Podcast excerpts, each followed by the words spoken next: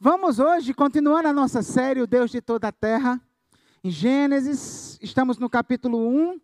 Nós vimos no domingo passado os versos 1 e 2. Hoje nós vamos ler do 3 até o 13, tá?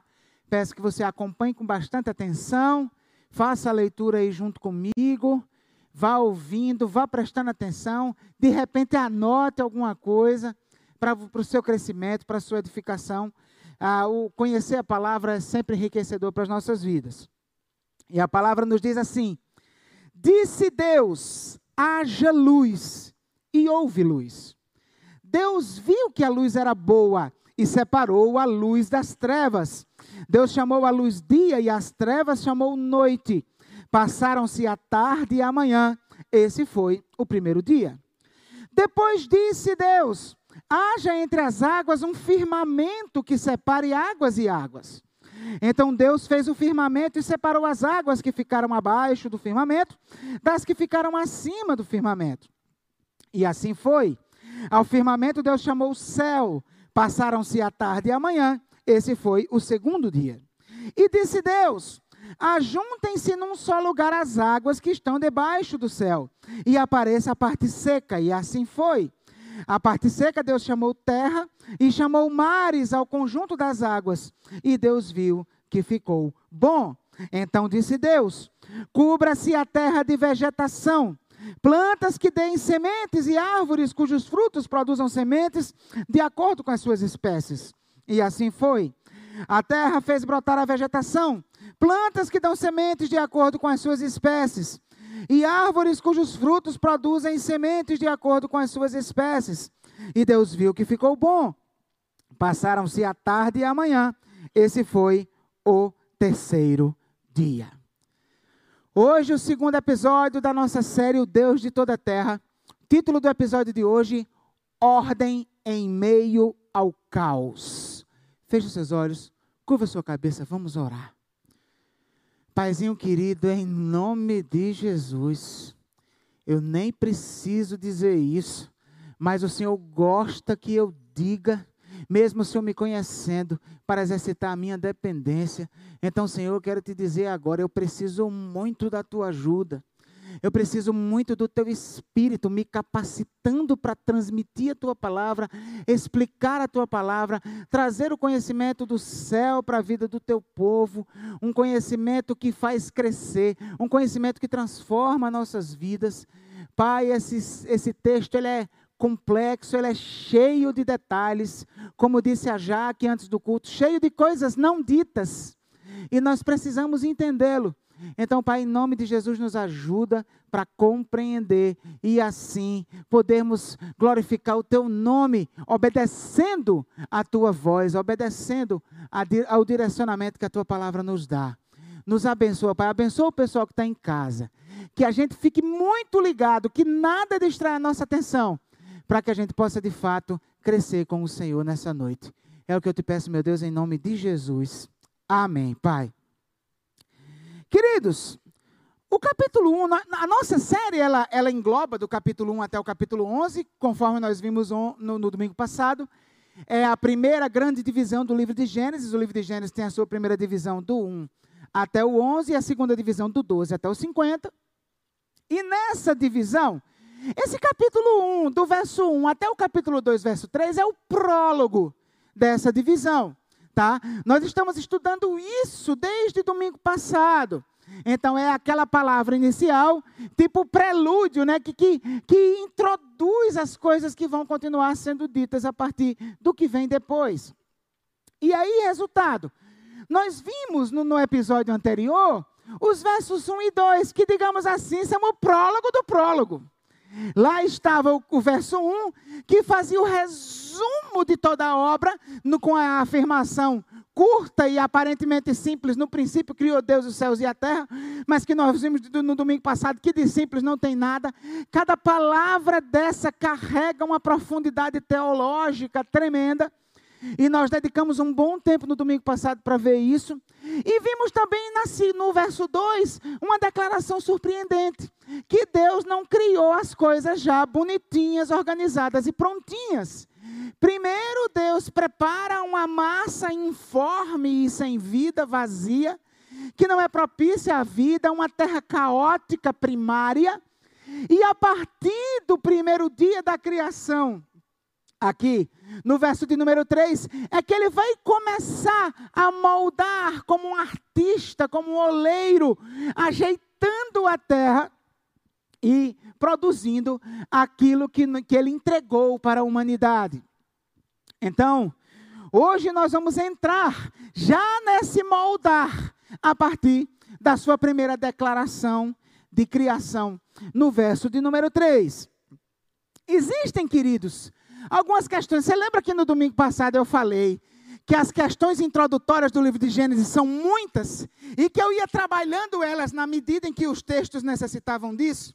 Eu trabalhei no domingo passado a autoria, trabalhei o propósito do livro, o contexto, e agora nós vamos trabalhar algumas outras coisas que têm uma importância especial nesse prólogo do capítulo 1. E a primeira dessas coisas é: esse texto, ele tem pretensão científica. Ele é um texto que tem pretensão científica, porque geral, por que, que a gente vai trabalhar essa pergunta? Porque geralmente quando os crentes pegam essa narrativa, a primeira coisa que vem na cabeça deles é aquele debate entre criacionismo e evolucionismo. Né? E aí tentam, oh, não, de jeito nenhum, olha aqui e tudo mais. Queridos, no entanto, assim como acontece com a Bíblia toda, Gênesis capítulo 1 não foi escrito como um documento científico. Ele jamais, eu tenho certeza que jamais Moisés teve a ideia de que um dia alguém ia estar com esse capítulo debaixo do braço para debater com outra pessoa sobre questões científicas. Absolutamente. Esse não é o propósito. Como é que nós sabemos que esse não é o propósito? Por causa do contexto em que o texto foi escrito. Como nós vimos no episódio anterior, Moisés tinha recebido a difícil missão de pegar um povo que teve sua fé diluída em 400 anos de convivência com o paganismo egípcio, foi contaminado pela idolatria. A prova disso é que quando chega lá mais na frente, que Moisés demora no monte, eles pedem logo a Arão para fazer um bezerro de ouro.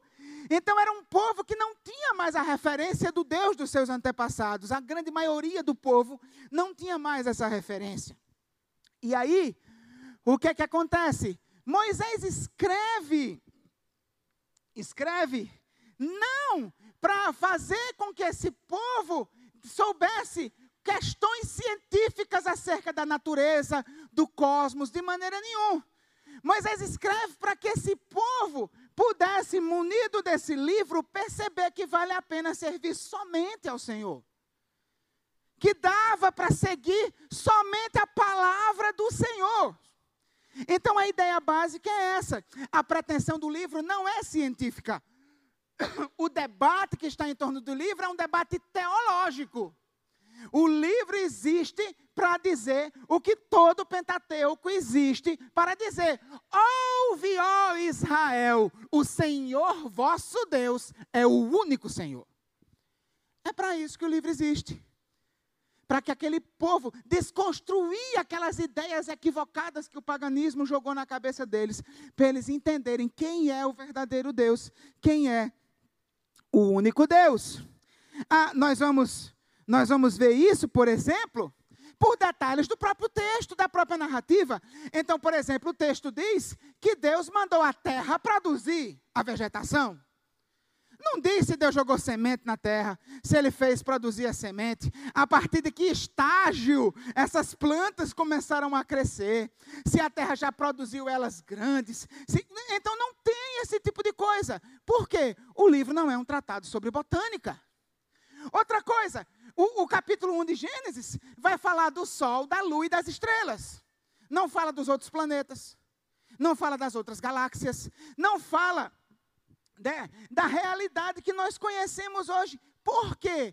Porque Moisés não tinha um conhecimento avançado de astronomia e Deus não escreveu esse texto para ensinar a Moisés como era o universo. Então preste atenção: o propósito do texto não é dizer como as coisas vieram a ser o que são. O propósito do texto é dizer quem criou todas as coisas e por que criou todas as coisas. Então a ênfase não está no processo, a ênfase está na causa e no propósito. Dá para entender? Isso é muito importante a gente entender para poder trabalhar algumas outras questões. A segunda questão: a narrativa da criação em uma semana se refere obrigatoriamente a sete dias literais?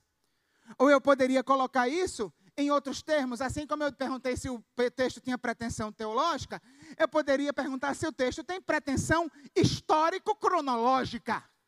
Foi essa a intenção do autor? Ele quis estabelecer uma narrativa cronológica, histórica, precisa de como o processo da criação aconteceu?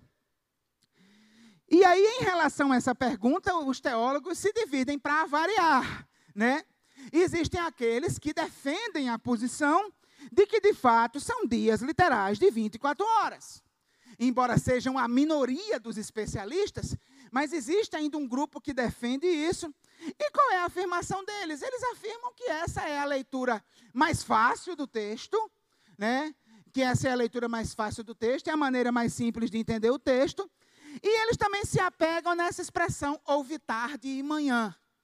Né? Então, para eles, essa expressão torna complicada a ideia de entender os dias como eras, como longos períodos de tempo. Tá?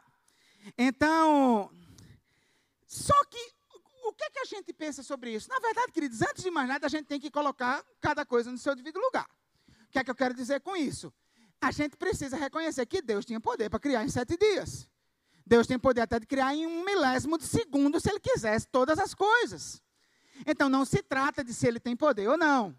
Deus não tinha que passar períodos longos de tempo. Não, não se trata disso. Outra coisa também, não se trata de querer adequar a Bíblia à ciência. Porque, queridos, a verdade última de todas as coisas não é o que os estudiosos cientistas afirmam. A verdade última de todas as coisas é aquilo que está na Escritura Sagrada. Então, se por acaso o, o, os especialistas, os cientistas disserem a Terra tem milhões de anos, e se por acaso a Bíblia realmente tivesse a pretensão de dizer que a Bíblia tem, sei lá, sete mil anos, que a, que a Terra tem sete mil anos, então dá licença, os cientistas estão errados, a Bíblia está certa, e a Terra teria sete mil anos. Mas não se trata, queridos, de adequar a Bíblia à ciência. Tá? nem se trata de se Deus tem poder ou não. A questão é se de fato a preocupação do autor é essa. A pergunta é: a maneira como o texto está construído exige a interpretação de dias literais? Essa é a grande questão. Então nós tentamos, precisamos buscar resposta dentro da, do próprio texto, da sua própria estrutura literária, das suas próprias características, porque assim a gente vai ver de fato o que é que o autor quis com aquilo que ele construiu, tá? Te, qual é a segunda proposta? A segunda proposta é que esses dias se referem a períodos indefinidos.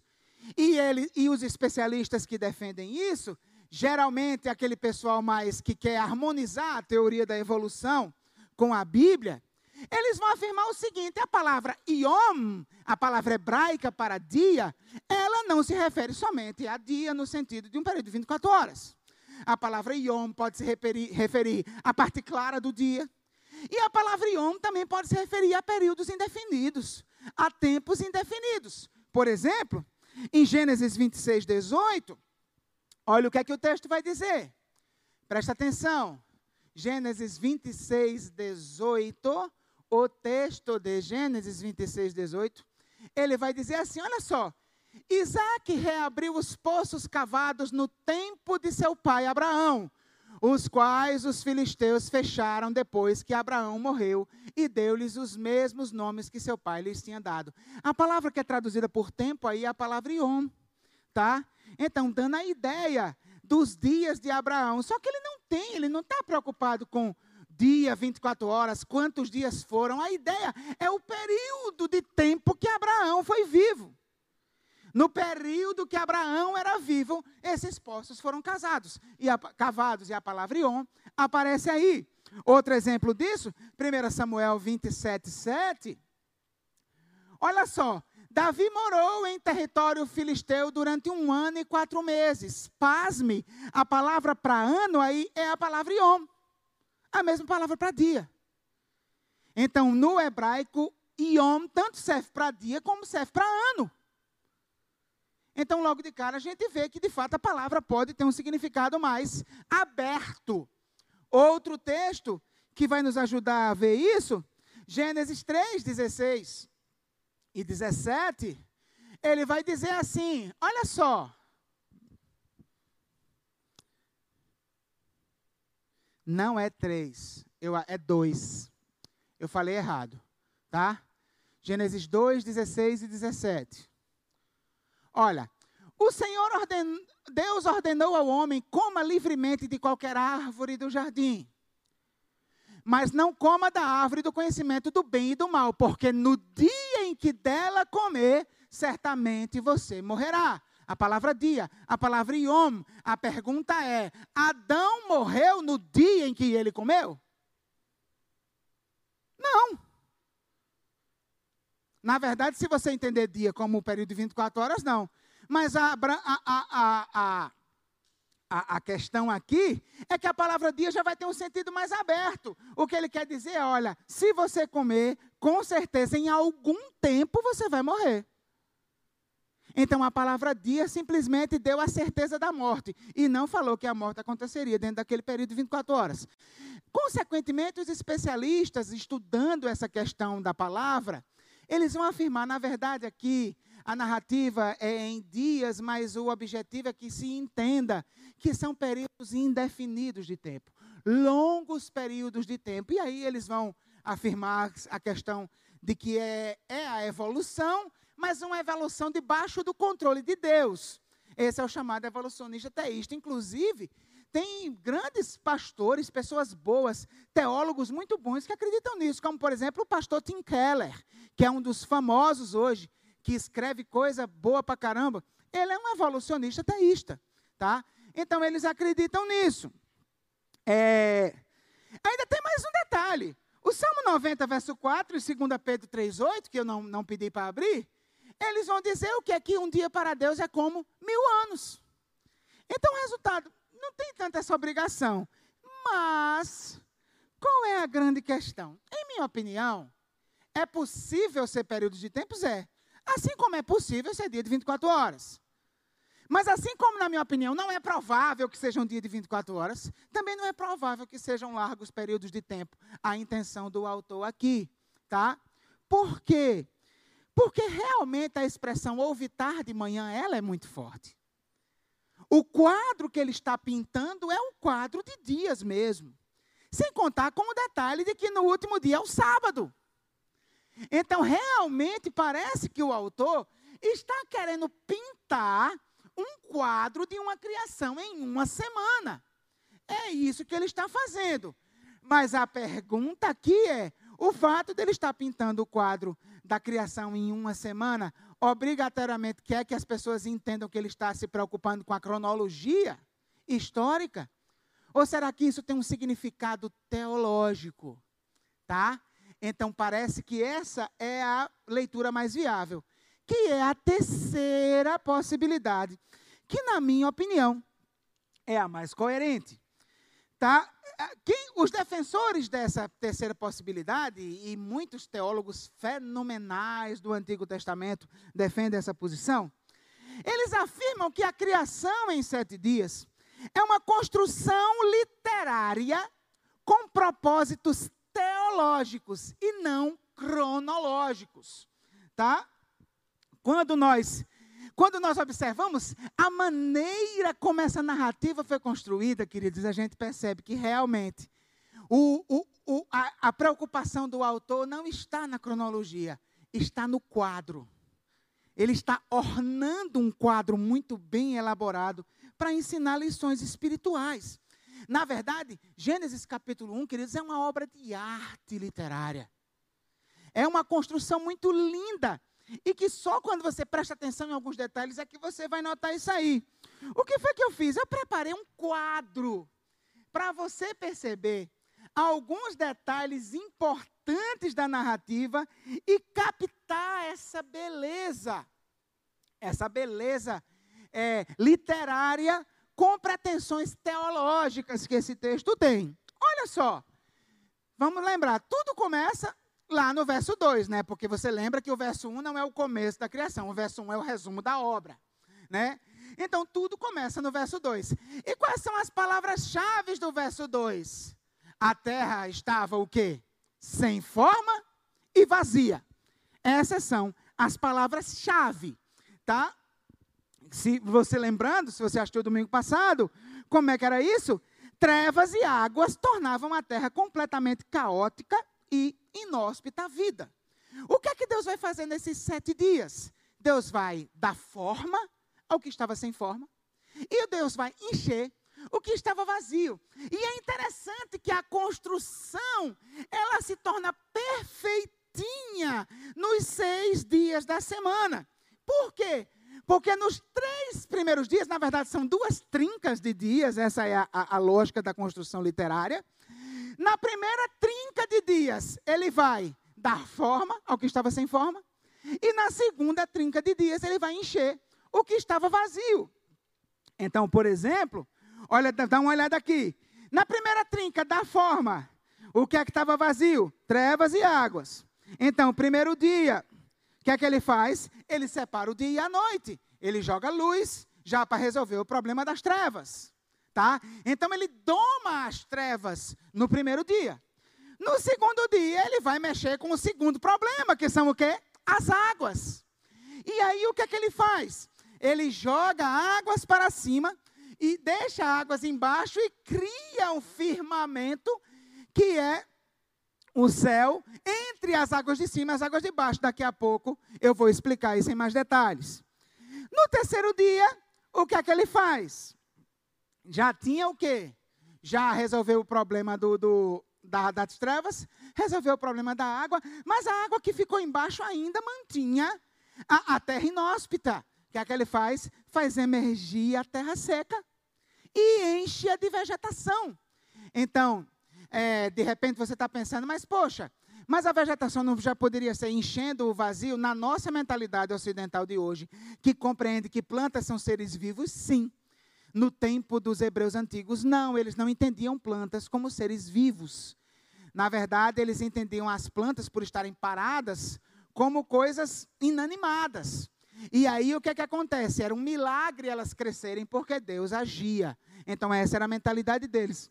Então olha só, três primeiros dias, o que estava em desordem, ele agora põe em ordem. O que estava sem forma, ele dá forma. Aí vem a segunda trinca de dias, os dias 4, 5 e 6. O que é que ele vai fazer? Enche o céu com os luminares para governar o dia e a noite. No quinto dia, ele joga as águas, as aves, para voar no céu, põe os peixes para povoarem as águas. No último dia, ele vai criar os animais domésticos e selvagens. E, por último, o ser humano. Só que, se você prestar atenção no quadro, você vai perceber que ainda tem mais uma beleza literária nisso. Os dias da primeira trinca de dias, eles têm um paralelo com os dias da segunda trinca de dias. Preste atenção. No primeiro dia, o que é que ele fez? separação entre dia e noite.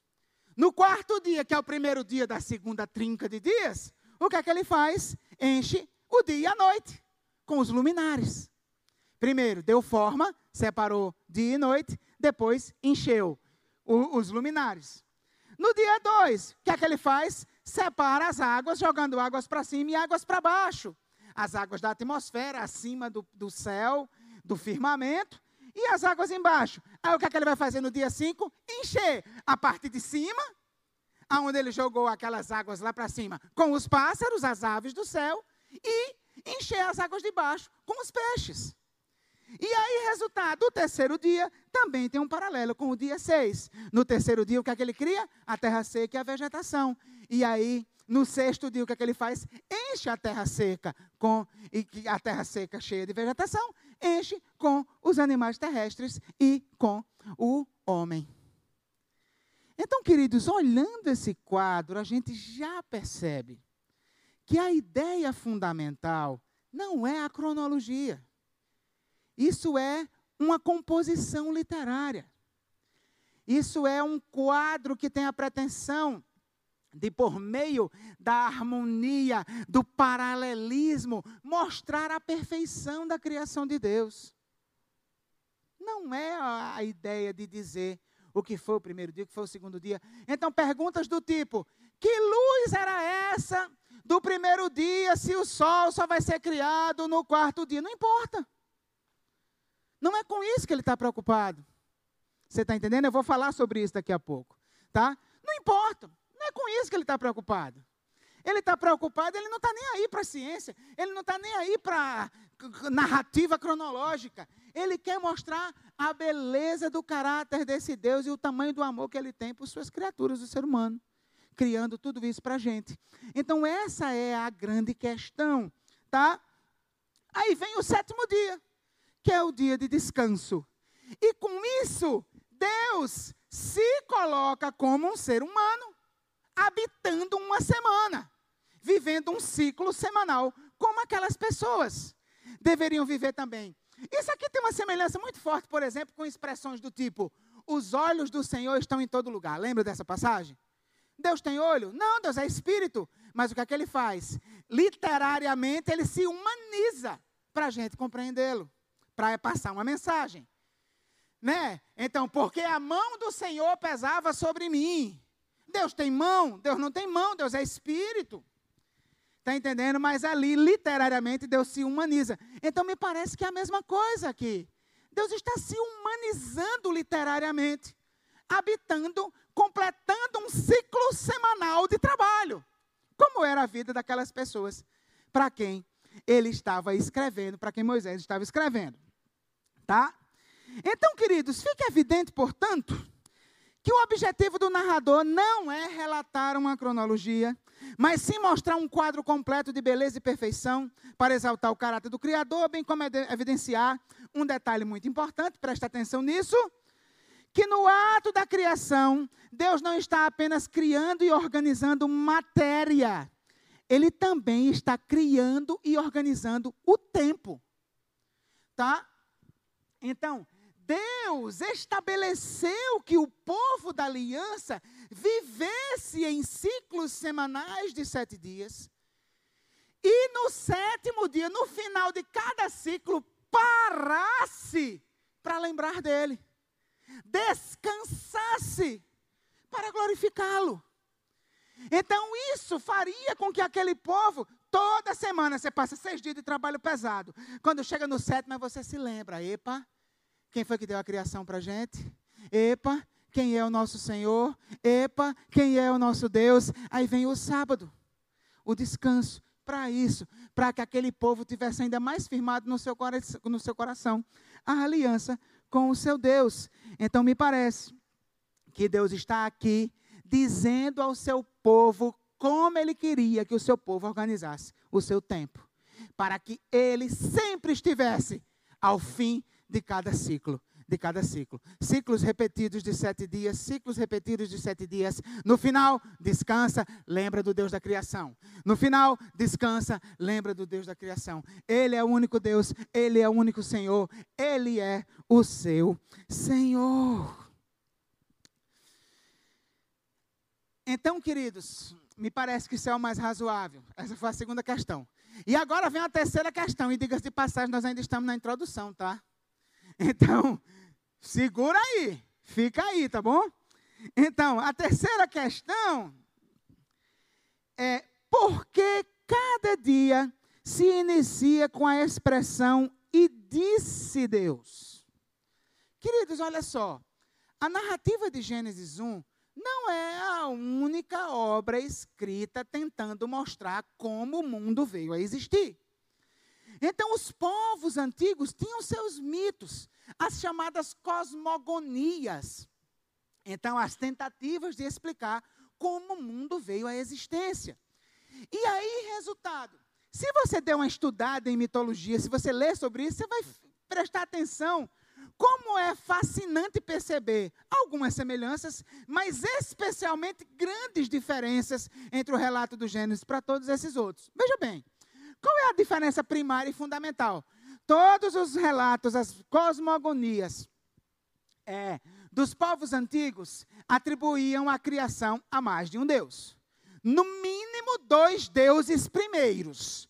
E depois outros deuses se envolvem nesse processo. No mínimo dois deuses primeiros. E aí, como que as coisas vieram a existir? Algumas dizem que era porque os deuses transaram e a terra nasceu. Está entendendo? Tiveram relações sexuais. Outros dizem que a terra é fruto de um acidente do mundo dos deuses. O ser humano é fruto de um acidente do relacionamento entre os deuses.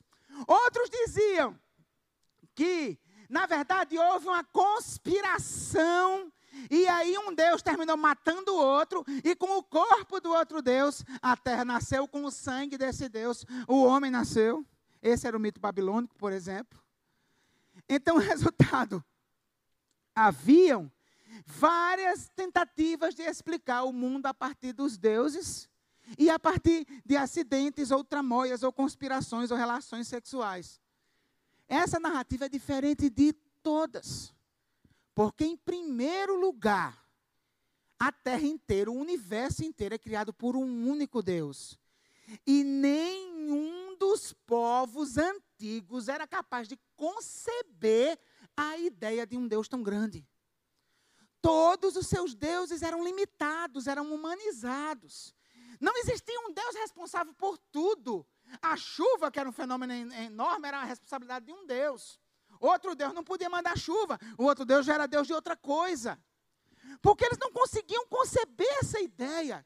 E aí a narrativa do Gênesis vem na contramão disso aí, mostrando somente um Deus, um único Deus, criando tudo. E o que é mais incrível, esse Deus cria tudo falando. Esse é o maior diferencial. Ele simplesmente diz e as coisas acontecem. E a pergunta que a gente faz é: qual é a intenção de Moisés, inspirado pelo Espírito Santo, em descrever a criação como sendo fruto da palavra de Deus? Como é, o que é que ele quer mostrar dizendo que o único Deus que fez a aliança com eles no Sinai criou tudo falando? Vamos lembrar do contexto do povo após a aliança no Sinai. O que é que eles tinham acabado de receber? A lei que Deus tinha ditado para Moisés. Então, a lei era compreendida como a palavra de Deus. E eles precisavam se submeter a tudo que estava escrito naquela palavra. E aí, resultado, uma vez que a narrativa da criação, que Deus se revela como alguém que criou tudo falando, ele está querendo que as pessoas percebam o poder da sua palavra. E não somente isso, mas a capacidade da sua palavra em dar ordem e vida a capacidade da sua palavra em organizar as coisas que estão desorganizadas, a capacidade da palavra de encher de vida o que está vazio. E essa era a lógica da aliança no Sinai: cumpra os mandamentos se você tem vida. Não cumpra os mandamentos se você tem morte. Cumpra os mandamentos se você tem uma vida equilibrada e organizada. Não cumpra e a sua vida vira um caos.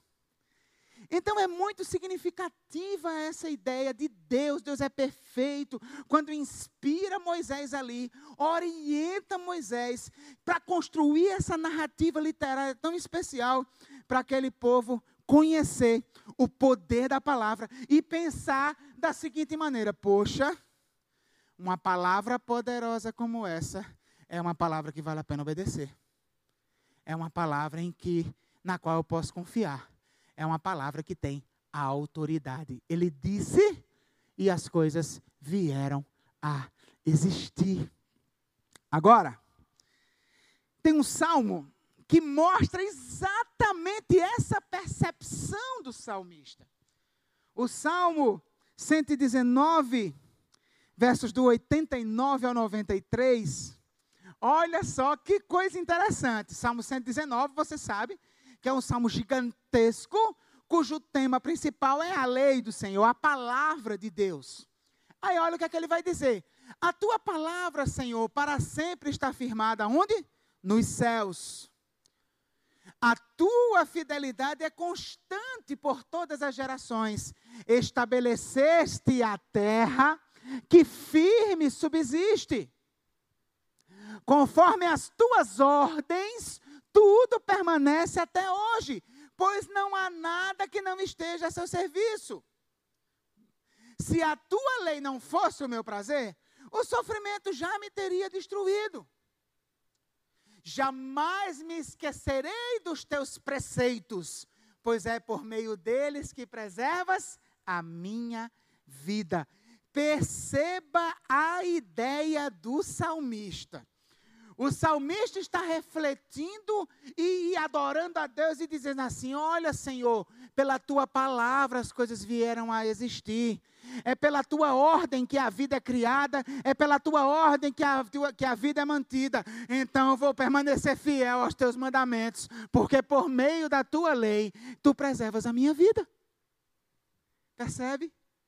Então, esse sentimento que o salmista captou, muito provavelmente, é o sentimento que Moisés, inspirado pelo Espírito Santo, queria gerar na comunidade da aliança. A palavra que, dá, que cria ordem e dá vida, a palavra poderosa de Deus, é o melhor que tem para guiar a minha vida. Então eu vou viver de acordo com a palavra de Deus. O poder do que esse Deus diz. Pode viver de acordo com essa lei, que nela você encontra ordem e vida. Então, queridos, estabelecendo essas questões introdutórias, tá? Nós vamos cá, mas fique tranquilo que não, não, acho que não tem perigo da gente passar de meia-noite, não, tá? É, de fato, essas questões precisam ser tocadas, porque eu acredito que são coisas que afligem seu coração. E que você quer explicações sobre essas coisas. Até porque, entendendo essas coisas, vai ser muito mais fácil captar a verdadeira mensagem do texto e não ficar vagando na cabeça, querendo brigar por um negócio que o texto não está nem um pouco interessado em brigar por ele. Tá? Então vamos lá. O que é que o texto vai ensinar para nós? Tá? O texto vai ensinar para nós que a palavra criativa de Deus, né, lembrando que a expressão chave para cada dia é e disse Deus, e disse Deus, e disse Deus, né? A palavra criativa de Deus dá forma à terra, tá? Em primeiro lugar, porque hoje a gente vai ver só a primeira trinca, vamos ver só a, da forma ao que está sem forma. No próximo domingo a gente vai ver encher o que está vazio e vamos ver o sábado, tá bom? Então, a palavra criativa de Deus dá forma à terra, em primeiro lugar, irradiando luz em meio às trevas. O que é que o texto vai dizer? Nos versos do 3 ao 5, acompanha com bastante atenção. Disse Deus: haja luz, e houve luz. Deus viu que a luz era boa e separou a luz das trevas. Deus chamou a luz dia e as trevas chamou noite. Passaram-se a tarde e a manhã. Esse foi o primeiro dia. Com licença, gente, deixa eu beber uma aguinha, tá?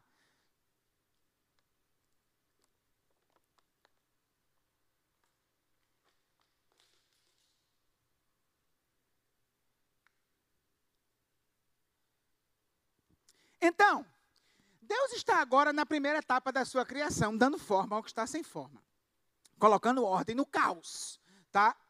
E qual é a primeira força caótica que ele se dispõe a controlar? Lembra? A terra estava sem forma e vazia. E, como, e o que é que estava imperando sobre a terra? Trevas e água. Havia trevas sobre a face do abismo, que era um abismo de águas, né? E o Espírito de Deus parava sobre as águas. Então, preste atenção. É, Deus tinha que domar as trevas e tinha que domar as águas. E ele começa primeiro domando as trevas. E aí, queridos, olha só, que coisa interessante povo essencialmente agrícola, como os hebreus, tá? Eles sabem que a luz do sol é indispensável para a vida.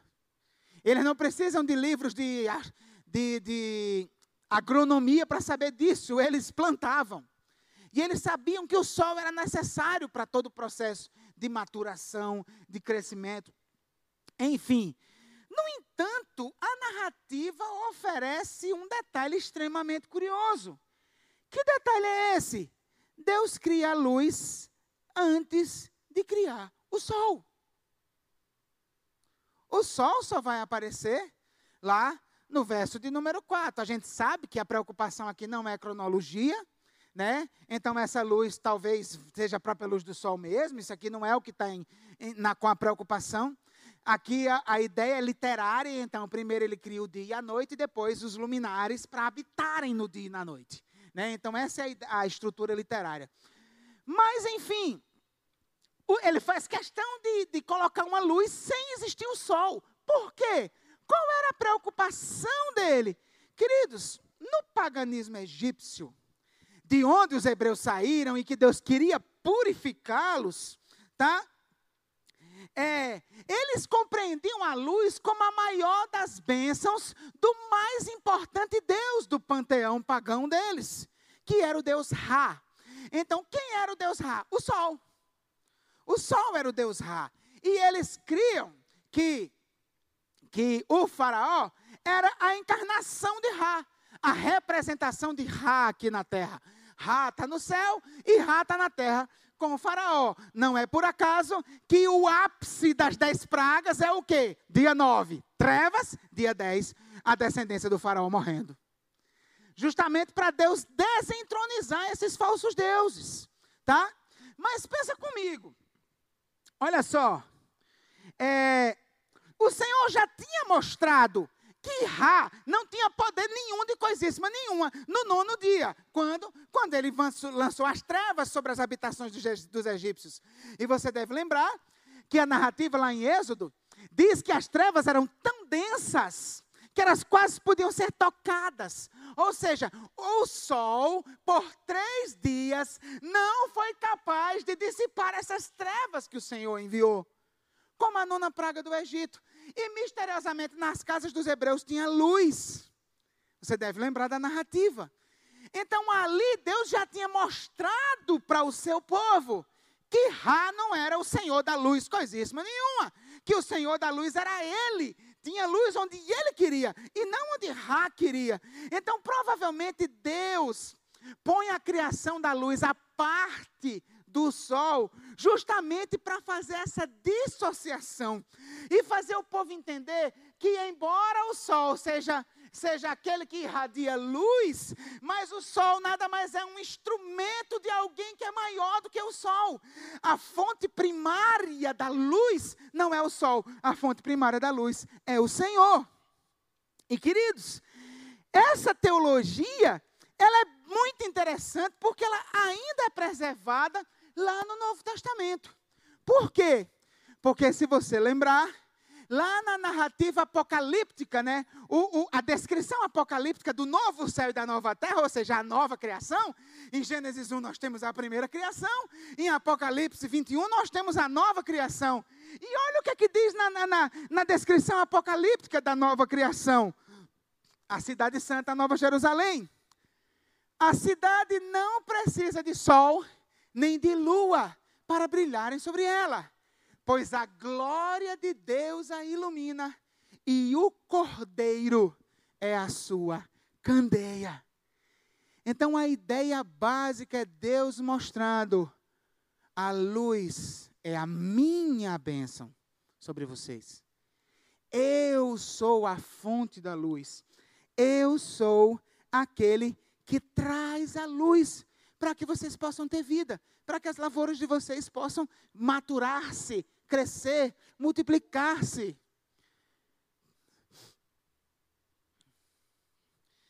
É...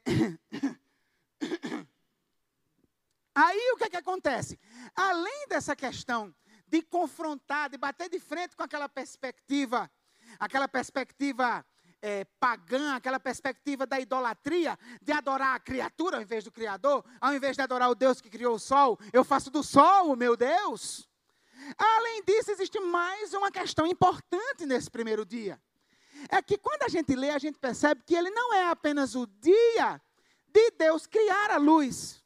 Mas o texto enfatiza muito que ele é o dia de fazer separação entre luz e trevas. Então, a ideia fundamental aqui não é apenas Deus criou o dia, Deus criou a luz. A ideia fundamental é Deus delimitou. Ele colocou um limite. Isso aqui é trevas, isso aqui é luz, isso aqui é noite, isso aqui é dia. E isso tem duas implicações. Primeiro, tem implicação prática na vida da, da, da, criação, na vida da natureza. Você vai ver isso, por exemplo, no Salmo 104, a partir do verso número 19. E olha só, o Salmo 104, olha só o que é que o texto diz. Ele fez a lua para marcar estações, o sol sabe quando deve se pôr. Traz trevas e cai a noite, quando os animais da floresta vagueiam. Os leões rugem à procura da presa, buscando de Deus o alimento. Mas ao nascer do sol, eles se vão e voltam a deitar-se em suas tocas. Olha que coisa linda, sensacional! As trevas, quando cobriam toda a terra informe e vazia, elas eram símbolo de, de morte, símbolo de caos. Mas depois que Deus doma as trevas, coloca a luz e estabelece os limites do dia e da noite, as trevas tornam-se bênção para a criação. Os leões, que são animais noturnos, animais que se alimentam à noite, têm de Deus a sua bênção nas trevas.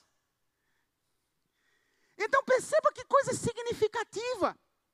As trevas que na terra sem forma e vazia eram caos e morte, depois da palavra de Deus, passam a ser fonte de bênção naquele contexto de vida natural da criação. Além disso, existe um outro aspecto nessa separação entre luz e trevas.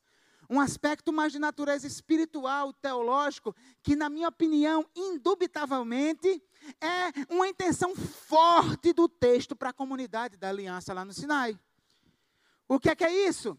Deus quer deixar claro que luz e trevas não são a mesma coisa.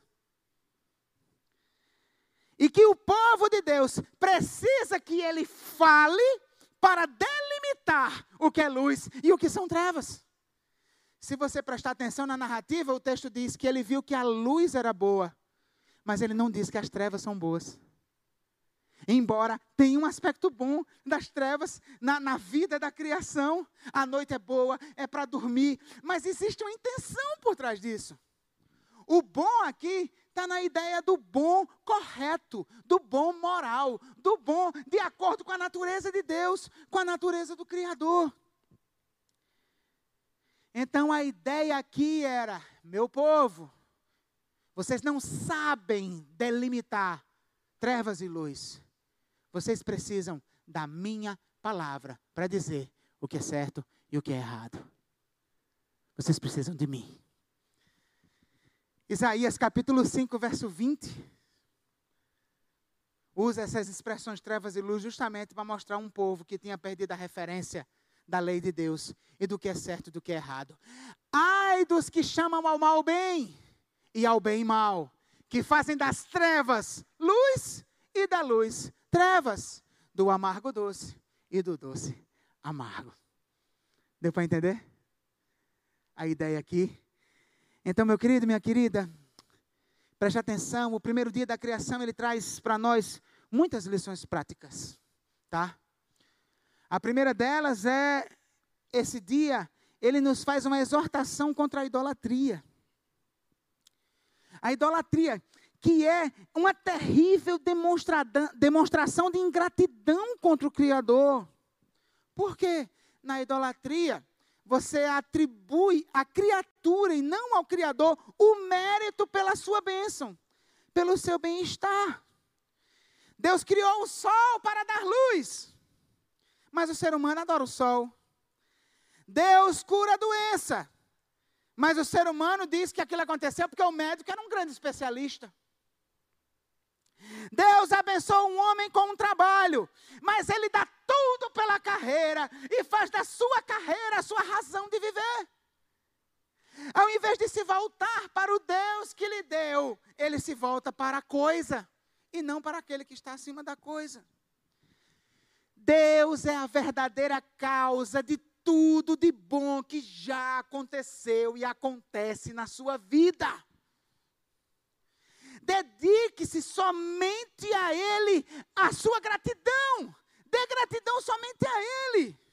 Entregue somente a Ele o seu louvor.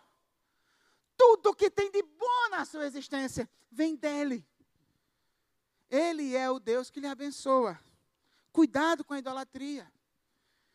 Cuidado para ao invés de viver para o Deus que lhe dá as coisas, não passar a viver para as coisas. Cuidado para ao invés de viver para o Deus que fez você ser quem você é, não passar a viver para você mesmo. Segunda lição: Deus criou o sol para iluminar. A gente vai ver isso no próximo episódio. Mas se não tiver o sol, ele pode produzir luz do nada. Amém? E isso nos ensina, queridos, que cada coisa criada foi feita com um propósito, mas ele não depende da criatura para realizar o seu propósito. Da mesma maneira com você, com a sua vida. Deus não lhe criou por acaso. Você não é um acidente.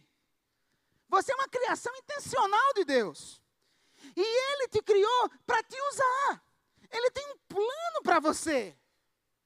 Ele quer usar você como instrumento para o seu projeto eterno. Mas eu quero lhe dizer ao mesmo tempo que ele não precisa de você.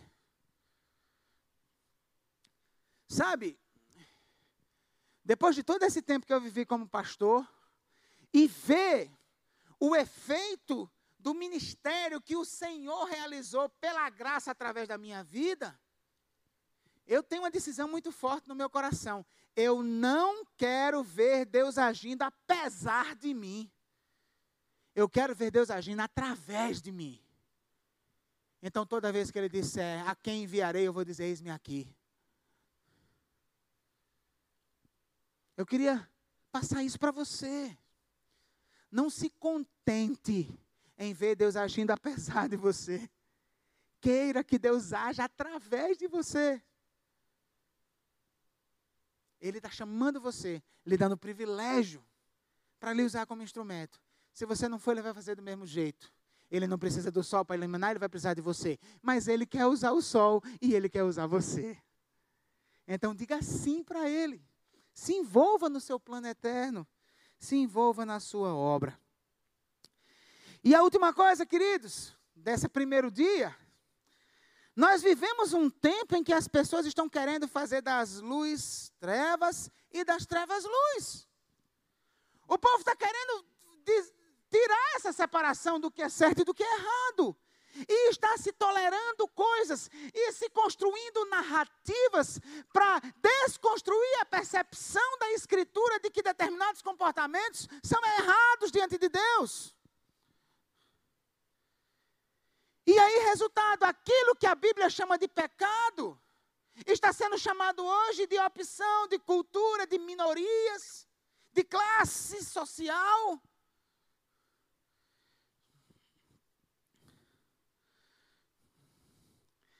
Queridos, essa Deus delimitando trevas e luz aqui, deixa claro para nós que para ele o que é certo é certo, o que é errado é errado. E para a gente saber onde está o limite, a gente precisa ouvir Deus dizer.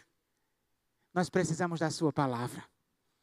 É a palavra dele que estabelece as trevas e a luz.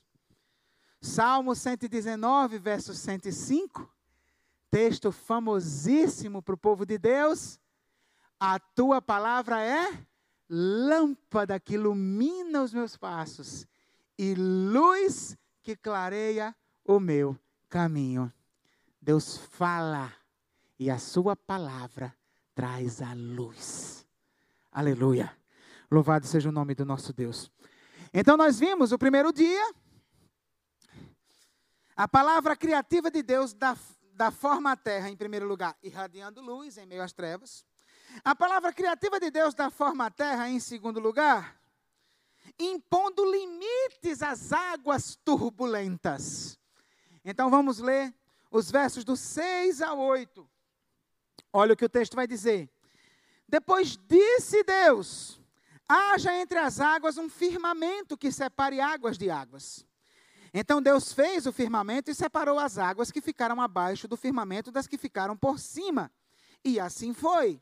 Ao firmamento Deus chamou o céu, passaram-se a tarde e a manhã. Esse foi o segundo dia.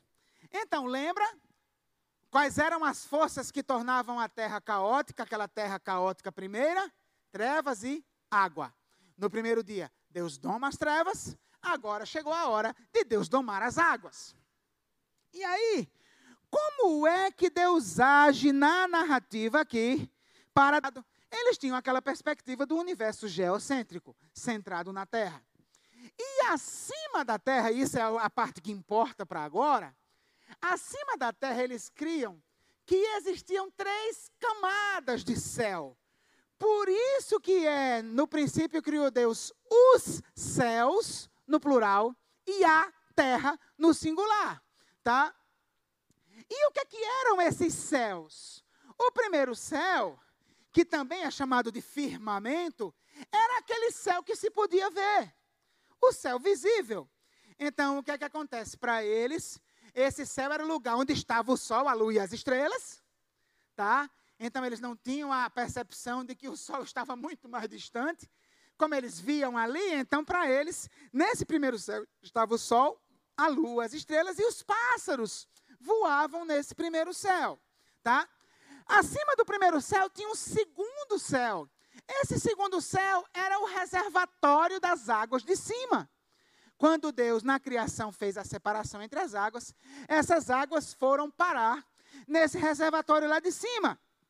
E eles acreditavam, queridos, que entre o primeiro céu e o segundo céu havia uma abóboda dura de gelo que segurava essas águas lá em cima.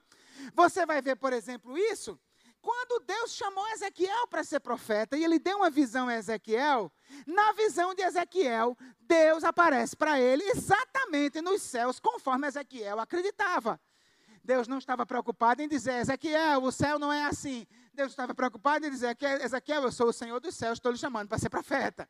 E aí, nessa visão, a gente consegue ter essa percepção bem legal. Vamos dar uma olhada. A gente vai ver o verso 1 e depois pular para do 22 ao 26, que é a parte realmente que os céus estão sendo descritos lá. Olha só. Era o quinto dia do quarto mês do trigésimo ano e eu estava entre os exilados junto ao rio Quebar. Abriram-se os céus e eu tive visões de Deus. Acima e lá, ele já descrevendo a visão, tá? Nessa visão dele tinha quatro seres viventes que estavam lá no firmamento, naquele primeiro céu. Aí olha o que, que ele diz. Acima das cabeças dos seres viventes estava o que parecia uma abóboda reluzente como gelo e impressionante. Então, essa abóboda era o que eles acreditavam que separava o primeiro céu do segundo céu e segurava as águas de cima, porque senão as águas iam cair. Né? Essa era a lógica. Debaixo dela, dessa abóboda, né, cada ser vivente estendia duas asas ao que lhes ao que lhe estava mais próximo, e com as outras duas asas cobriu o corpo. Segue. Ouvi o ruído de suas asas quando voavam. Parecia o ruído de muitas águas, parecia a voz do Todo-Poderoso. Era um ruído estrondoso, como de um exército, quando paravam, fechavam as asas. Então veio uma voz de cima da abóboda sobre as suas cabeças, enquanto eles ficavam de asas fechadas. Por que, que a voz veio de cima da, da? Porque na crença dos hebreus, estava lá o firmamento, estava lá o segundo céu, cheio de água, com essa camada, essa abóboda dura, que para chover era preciso abrir umas janelas. Por isso, abrir as janelas do céu, tá? E acima desse segundo céu estava o terceiro céu, que era onde estava o trono de Deus. Olha o que é que ele vai dizer. Acima da abóbada, sobre as suas cabeças, havia o que parecia um trono de safira, e bem no alto, sobre o trono, havia uma figura que parecia um homem. Então, essa visão descreve como os hebreus entendiam o universo. Primeiro céu, firmamento. Segundo céu, o reservatório de águas. Terceiro céu, a morada de Deus. Lembra que Paulo, lá no Novo Testamento, vai dizer: Conheço um homem que foi arrebatado ao terceiro céu. Então a ideia que Paulo está dizendo é que ele foi levado à presença de Deus para receber revelações especiais. Tá? Então, voltando agora, uma vez que eles entendiam isso, o quadro que está sendo pintado desse segundo dia é o quê? As águas estavam todas amontoadas na terra. E aí o que foi que Deus fez? Deus não deu uma ordem e as águas começaram a subir apenas. Deus criou o firmamento. Ele cria esse primeiro céu para jogar parte das águas acima desse primeiro céu. E aí, nessa visão, a partir desse momento, havia ali as águas em cima para trazer chuva, as águas de baixo e havia o firmamento, o céu, no meio entre essas duas questões. Qual é a mensagem, querido, que essa passagem quer passar? A força das águas, queridos, sempre foi motivo de medo para os povos antigos. Por isso, que nos, nos mitos da criação, as águas eram encaradas como divindades muito poderosas. Por exemplo, no mito dos babilônicos, queridos, os, de, os dois deuses iniciais, que eram Marduk e Tiamat, os dois deuses iniciais que geraram a criação de todas as coisas, nada mais eram do que as águas doces e as águas salgadas. E aí o que foi que aconteceu? Tiamat, Marduk e Tiamat entraram numa batalha. E Marduk matou Tiamat. E com o corpo de Tiamat fez a terra, e com o sangue de Tiamat fez os homens. Então, essa era, essa era a mentalidade. Marduk se tornou o deus dos deuses, o deus principal dos babilônicos, porque ele venceu essa deusa no início, mostrou o seu poder, e, a, e depois de Marduk tinha outros deuses no panteão babilônico. Mas quem eram esses deuses temíveis e poderosos? As águas as águas doces e as águas salgadas. Para os egípcios também. Uma deusa muito importante para os egípcios era a deusa Anuket, que era a deusa das águas e do Nilo, tá? E a deusa Anuket era ao mesmo tempo uma deusa muito amada e muito temida. Por quê? Porque era das águas do Nilo que eles tiravam os, os egípcios, eles eram eles eram especialistas, eles conseguiam fazer um tipo de irrigação rudimentar, né? Então eles tinham tecnologias muito avançadas para o seu tempo, tá? Então as águas do Nilo providenciavam vida, né? Quando chovia era era a Anuket que estava mandando a chuva, mas ela também era uma deusa muito temida. Por quê? Porque quando rolava um enchente era ela que estava virada. Essa era a ideia. Então se temiam as águas como deuses, cheios de caprichos e cheios de ira, e que quando eles vinham como um turbilhão, sai de baixo, amigo. O que é que a narrativa quer mostrar? O segundo dia, queridos, põe as águas no seu devido lugar, mostrando que as águas nada mais são do que criação de Deus e que obedecem a sua palavra a palavra de Deus doma as águas, assim como a palavra de Deus estabelece a separação entre luz e trevas. Prática, queridos, o que é que o, o povo de Israel ia entender disso? Nós vimos no episódio passado que as águas na terra primária do verso 2 eram símbolo de tragédia e caos. Né? E nós vimos também que o fato de Deus ter criado a terra primeiro daquela maneira revela Deus como Senhor do caos. Lembra que a gente falou sobre isso? Então, nós aprendemos domingo passado que assim como a ordem e a beleza servem a Deus, a tragédia e a morte também servem a Deus. Mas isso era a terra caótica, a terra inicial. Depois que Deus resolve falar para moldar a terra e deixar pronta para o ser humano, nós vamos nos, nos deparar com a revelação que nos enche de esperança. Que revelação é essa? Que, embora tragédia e caos também façam parte em alguns momentos do plano de Deus, tragédia e caos nunca serão o plano final de Deus. Às vezes Deus cria a tragédia e o caos, mas o seu objetivo final é falar para que as águas se acalmem, para que, para que as águas sejam domadas. O objetivo final de Deus, para aqueles que têm uma aliança com Ele, é domar as águas turbulentas, para que nós possamos viver em paz e felicidade para sempre. Lembra também na descrição da Nova Jerusalém um rio que brota do trono de Deus e vai passando e irrigando a cidade. Águas de bênção, águas domadas, águas debaixo das, do seu decreto soberano. Esse é o projeto de Deus. No entanto, infelizmente, queridos, por causa da nossa natureza pecaminosa, algumas vezes nós precisamos de águas turbulentas para poder aprender.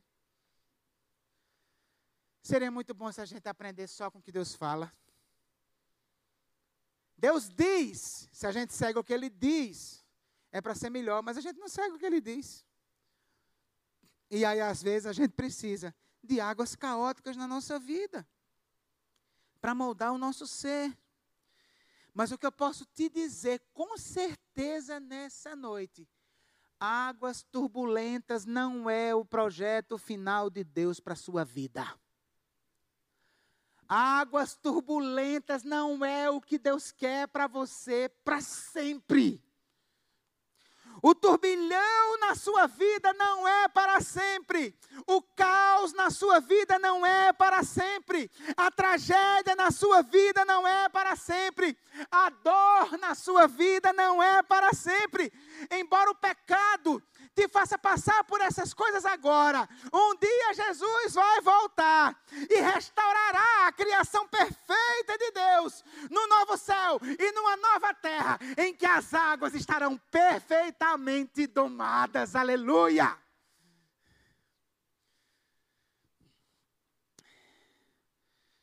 Além disso, tem mais uma coisa que você precisa saber desse Deus que doma as águas. Você precisa crer também nessa noite que o mesmo Deus que impôs limites sobre essas águas, o mesmo Deus que lá na eternidade vai nos fazer viver com águas tranquilas para sempre, é o Deus que hoje, agora, tem poder para domar o turbilhão de águas também. Consequentemente, você não tem somente que esperar o dia que a gente vai viver só com água tranquila. Você pode hoje orar a esse Deus clamar a esse Deus, exercer sua dependência desse Deus. Essa era a lógica de Moisés. Moisés queria que aquele povo entendesse. Se eu quiser saber o que é luz e trevas, tenho que ouvir a voz de Deus. Se eu quiser águas domadas, águas sob controle na minha vida, eu vou clamar a esse Deus. Porque é Ele quem diz. E as águas são domadas. Ore clame por socorro e tenha no coração a certeza: basta Deus falar. Se Ele disser, as águas estarão sob, controle em nome de Jesus. Basta Deus falar. Basta Deus falar. Basta Ele decretar. E a realidade muda. Em nome de Jesus. Então, queridos, a palavra criativa de Deus dá forma à terra, primeiro, irradiando luz em meio às trevas. Segundo, impondo limites às águas turbulentas. E por último, preparando o terreno para a vida. Olha só o que diz aqui. A palavra criativa de Deus dá forma às trevas, irradiando luz em meio às trevas, da forma à terra, irradiando luz em meio às trevas, impondo limites às águas turbulentas, preparando o terreno para a vida. Os versos do 9 ao 13, o terceiro dia, vão dizer assim: acompanhe a leitura com bastante atenção. E disse Deus: Ajuntem-se num só lugar as águas que estão debaixo do céu, e apareça a terra seca. E assim foi. A parte seca Deus chamou terra, e chamou mares ao conjunto das águas, e Deus viu que ficou bom. Então disse Deus: Cubra-se a terra de vegetação, plantas que deem sementes e árvores cujos frutos produzam sementes de acordo com as suas espécies. E assim foi. A terra fez brotar a vegetação, plantas que dão sementes de acordo com as suas espécies, e árvores cujos frutos produzem sementes de acordo com as suas espécies. E Deus viu que ficou bom. Passaram-se a tarde e a manhã. Esse foi o terceiro dia. Queridos, agora Deus dá o golpe de misericórdia nas águas, né? Ele doma as águas no segundo dia, mas as águas que ficaram embaixo do firmamento ainda estavam dominando o que estava aqui embaixo. Aí o que é que Deus faz? Ele ajunta as águas nos mares, segundo a narrativa, né? E faz emergir a terra seca. Como a ênfase da narrativa, queridos, não está na criação em si, ah, a, a porção de terra seca, aí a Pangeia, que era uma porção só de terra. Não, não, não, não tem. O objetivo da narrativa não é esse. Tá? O objetivo da narrativa não é saber como a criação pela criação. O objetivo da narrativa é saber como Deus preparou as coisas para nós. Essa é a pegada. Quem é o meu Deus? O Deus que eu tenho uma aliança com Ele. E o que Ele fez para eu ter e viver, habitar e desfrutar desse mundo que eu vivo hoje. Então, essa é a ênfase. E aí, uma vez que a ênfase é essa, a gente vai perceber que a organização não estaria completa, tá? Sem o ambiente propício para o ser humano habitar. Então, assim, tá, luz de dia e noite, beleza? Águas em cima e águas embaixo, beleza. Mas até agora a gente não vive na água. A gente precisa de terra. Então, há, aqui uma progressão da simplicidade até chegar no clímax. E o clímax dessa primeira etapa é, de fato, o terceiro dia. Você vai perceber outra coisa interessante no texto. Que coisa é essa? Ao contrário do primeiro e segundo dia, esse texto tem duas vezes a expressão e disse Deus. Todos, o primeiro dia e o segundo dia só tem isso uma vez. Mas nesse Deus fala duas vezes, porque ele realiza dois atos criadores. Então, de fato, esse é o clímax. Além disso, no, no dia 2, se você olhar, não teve a declaração de Deus e Deus viu que ficou bom. Que interessante. Já agora no dia 3, ele vai dizer isso duas vezes. Vai falar isso para a porção seca e depois vai falar isso para a porção seca com a vegetação. Por quê? Porque parece que nas entrelinhas o, o, a intenção é justamente fazer a gente perceber que até o dia 2 Deus fez muita coisa, mas não fez muita coisa. Porque o, o objetivo dele, nessa primeira parte do trabalho, era chegar nesse dia 3. Porque é nesse dia 3 que vai, né, no terreno desse dia 3, que vai habitar aquele que é criado no ápice da segunda parte, o que é criado no dia 6. Eu e você, o ser humano. Lembra do paralelo? E é interessante que se você der uma olhada nos dias 4, 5 e 6, acontece a mesma coisa.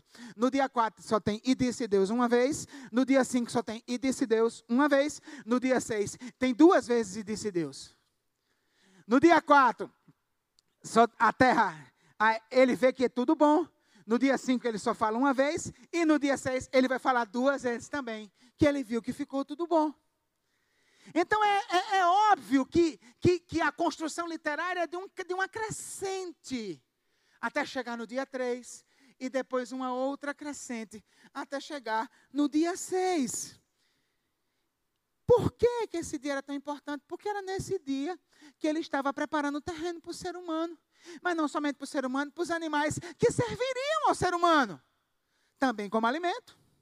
Depois, né, isso pensando na mentalidade do povo de Moisés já, né?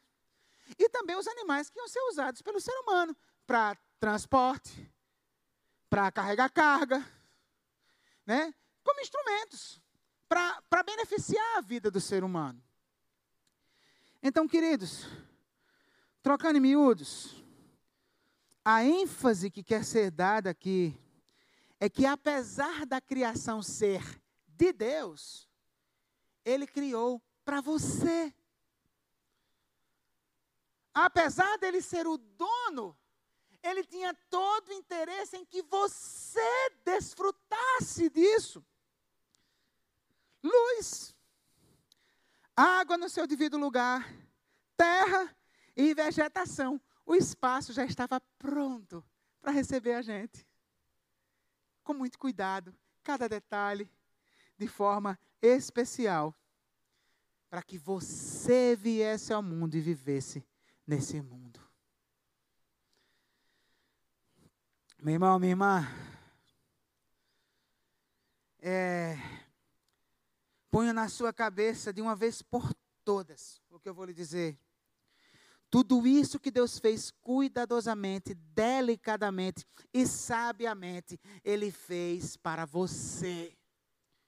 Porque Ele ama você, porque Ele, mais do que ninguém, tem prazer em providenciar o seu bem-estar.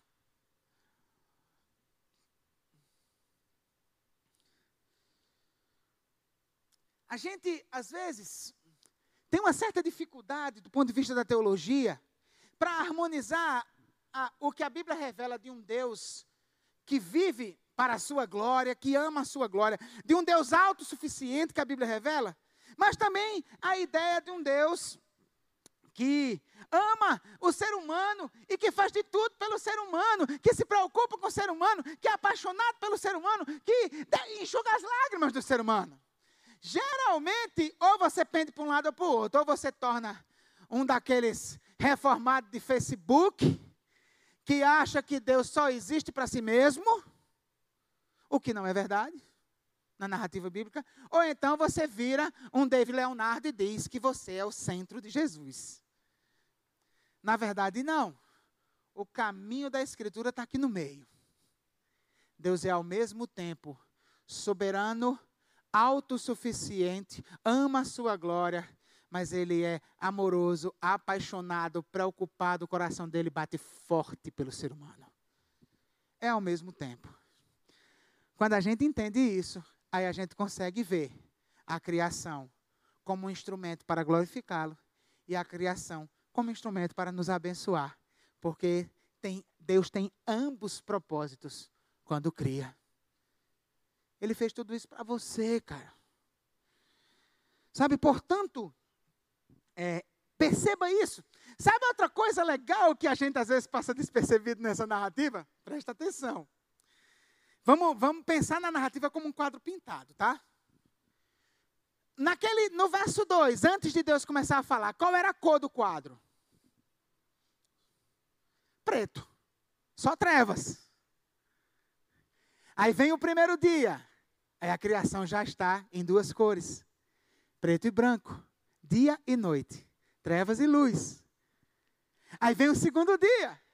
Aí Deus acrescenta o azul do firmamento e das águas de baixo, dos mares.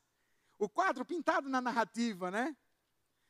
Aí vem o terceiro dia. Aí o terceiro dia, aí o quadro fica lindo demais. Porque vem o tom terroso da porção seca, Aí vem o verde das florestas. Aí vem o marrom dos troncos das árvores. E vem o multicolorido dos frutos, que a narrativa faz questão de mencionar. Árvores que deem frutos, que produzam sementes conforme a sua espécie. E o interessante é que ele não quer só árvores, ele quer árvores que produzam sementes, porque ele cria uma natureza autossustentável. Que se reproduza e que mantenha para o ser humano o alimento seu sustento, mas não somente isso, para que proporcione um belo espetáculo estético para ser desfrutado.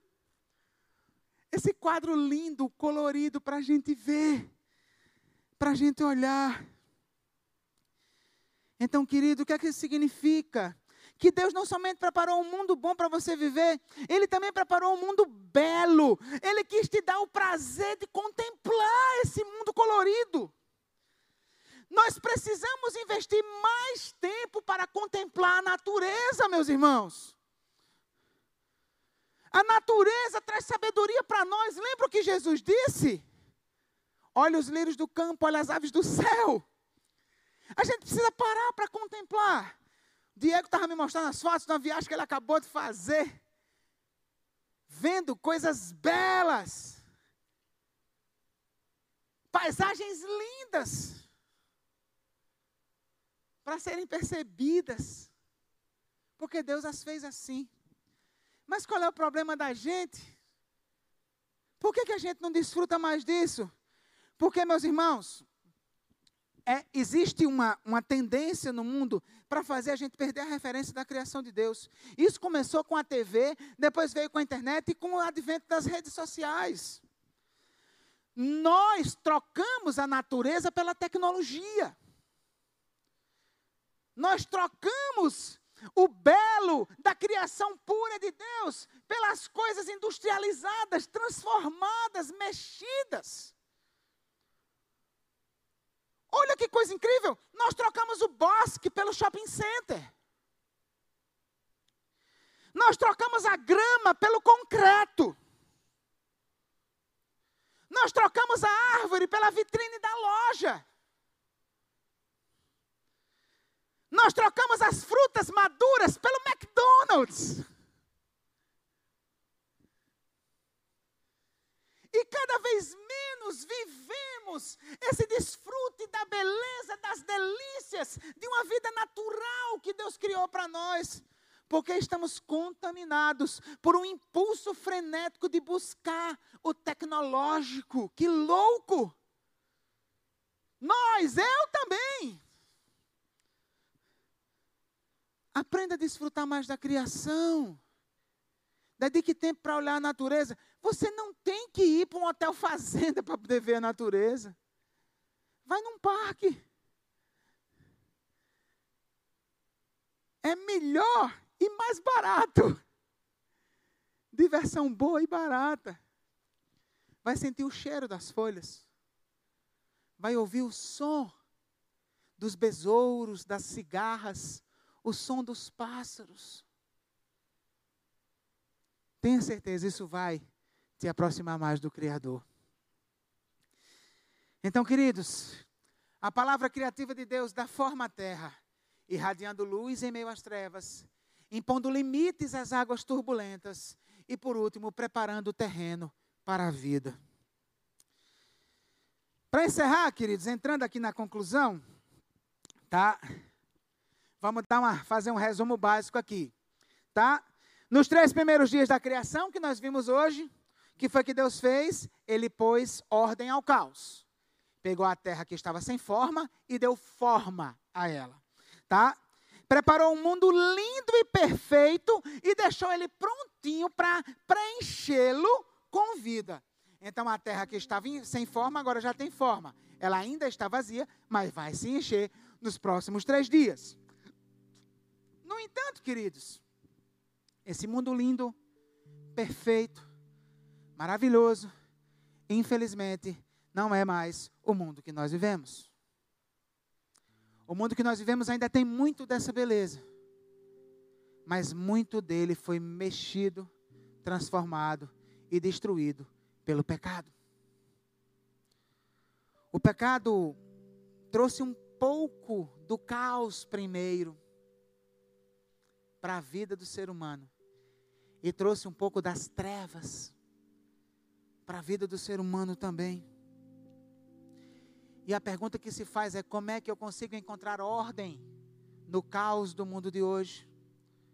Como é que eu consigo entrar, encontrar luz nas trevas do mundo de hoje? A resposta nós vimos no texto. E disse Deus. Você precisa dar palavra de Deus. Você precisa do que Deus fala. E queridos, eu falei sobre isso domingo passado, mas eu tinha que trazer de novo hoje, porque esse é o aspecto crucial desse texto no ponto de vista da teologia bíblica como um todo. Essa doutrina da criação por meio da palavra, ela foi preservada na Escritura. Então isso não é uma coisa incidental, tipo assim, e disse Deus somente para aquele momento. Não. Outros textos fizeram questão de nos lembrar isso. Por exemplo, o Salmo 33 versos do 6 ao 9, o salmista, louvando a Deus pela criação, ele faz questão de dizer: mediante a palavra do Senhor foram feitos os céus e os corpos celestes pelo sopro de sua boca. Ele ajunta as águas do mar num só lugar, das profundezas faz reservatórios. Toda a terra tema o Senhor, tremam diante dele todos os habitantes do mundo. Por quê? Pois ele falou e tudo se fez. Ele ordenou e tudo surgiu. Então a ênfase do salmo aqui preservando a doutrina, a criação por meio da palavra de Deus. Esse salmista não tinha tão definido ainda quem era essa palavra. Mas o Novo Testamento vai nos trazer uma revelação incrível, que o Antigo ainda não tinha trazido, porque a revelação bíblica ela é progressiva, tá?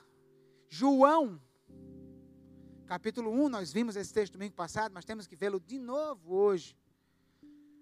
O Novo Testamento vai progredir na revelação e nos trazer o conhecimento de que essa palavra não era apenas uma palavra impessoal, não era apenas uma menção à revelação da vontade de Deus expressa na sua lei. A palavra de Deus era isso, mas não era somente isso. Nós vamos ver por meio de João que a palavra de Deus também é uma pessoa. Quando ele diz para nós, usando a mesma expressão de Gênesis 1, 1 no princípio, no princípio, Deus criou os céus e a terra, em Gênesis. Mas em João, no princípio, era aquele que é a palavra. Ele estava com Deus e era com Deus. Aquele que é a palavra tornou-se carne. Não, falta os versos 2 e 3. Ele estava com Deus no princípio. Aí o verso 3: todas as coisas foram feitas por intermédio dele, sem ele nada do que existe teria sido feito. Então João está dizendo que essa palavra que criou todas as coisas, esse e disse Deus, e disse Deus, não era apenas uma referência à revelação de um Deus, uma revelação verbal, depois uma revelação escrita, mas também era referência a uma revelação pessoal de Deus, uma pessoa. Ele confirma isso no verso 14. Aquele que é a palavra tornou-se carne e viveu entre nós. Vimos a sua glória, glória como unigênito vindo do Pai, cheio de graça e de verdade. Jesus é a palavra viva de Deus.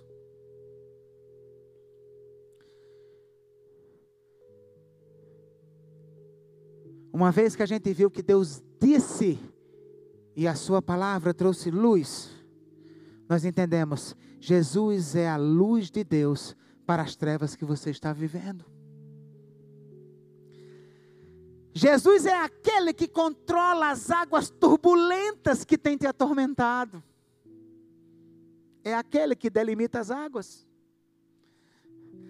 Jesus é aquele que proporciona as circunstâncias para que você viva em abundância. Jesus é aquele que emerge a terra, é aquele que enche a terra de vegetação. Então, se a sua vida tem experimentado um caos, mas você quer experimentar ordem, organização, se a sua vida anda sem forma, mas você quer que ela tenha uma forma, uma forma nova. Jesus é a forma de Deus para a sua vida. Jesus é a ordem de Deus para a sua vida. O poder de Deus em dar ordem ao caos se manifesta através da Sua palavra. Jesus Cristo é a palavra viva de Deus. A Bíblia é a palavra escrita de Deus. Então, o segredo para experimentar a ordem de Deus. Entregue sua vida à sua palavra viva. Entregue sua vida a Jesus. Viva a sua vida de acordo com a sua palavra escrita. Viva a sua vida de acordo com a Bíblia.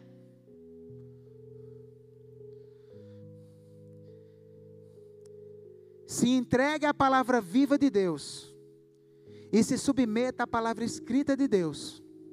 Assim, Deus poderá dizer, assim poderá se dizer, que Deus olhou para você e viu Deus que ficou bom.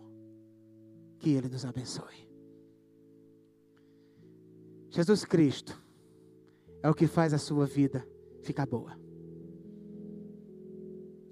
A partir de Jesus, a Bíblia traz os preceitos de Deus para que a sua vida seja uma vida boa. Você quer que Deus olhe para você e diga: E viu Deus que ficou bom? Se entregue a Jesus e se submeta à Sua palavra. Feche seus olhos, vamos orar nesse momento. Pai querido, em nome de Jesus. Muito obrigado, Senhor, por aquilo que esse texto está fazendo na minha vida. Um texto profundo, complexo, cheio de particularidades. Um texto em torno do qual existem tantas especulações e posições e opiniões. Mas que quando nós conseguimos encontrar o caminho, de compreendê-lo como ele tem a pretensão de ser compreendido a partir da comunidade da aliança no Sinai, nós podemos perceber como vale a pena viver em sujeição à tua palavra. Porque foi por meio da tua palavra que tudo foi criado que nós encontremos a tua palavra viva, Jesus. Se há, Senhor, alguém nos assistindo agora ou então depois, que ainda não entregou a vida a Jesus, que o teu Espírito vá lá, invada o seu coração e convença que Jesus é a única perspectiva de esperança de uma vida organizada para ele. Que o teu povo que já conhece Jesus se disponha a conhecer mais e conhecer mais também da tua palavra escrita, para entender o que é luz e o que é trevas. E a partir disso caminhar na luz, viver na luz. Pai, abençoa o teu povo, Pai. Que cada mais, cada vez mais, a submissão, a obediência sejam as marcas desse povo. Porque a consequência da submissão à palavra vida, o senhorio da palavra viva e o senhorio da palavra escrita sobre nós é, Senhor, ordem e vida. Nos abençoa. É o que eu te peço, meu Deus, em nome de Jesus.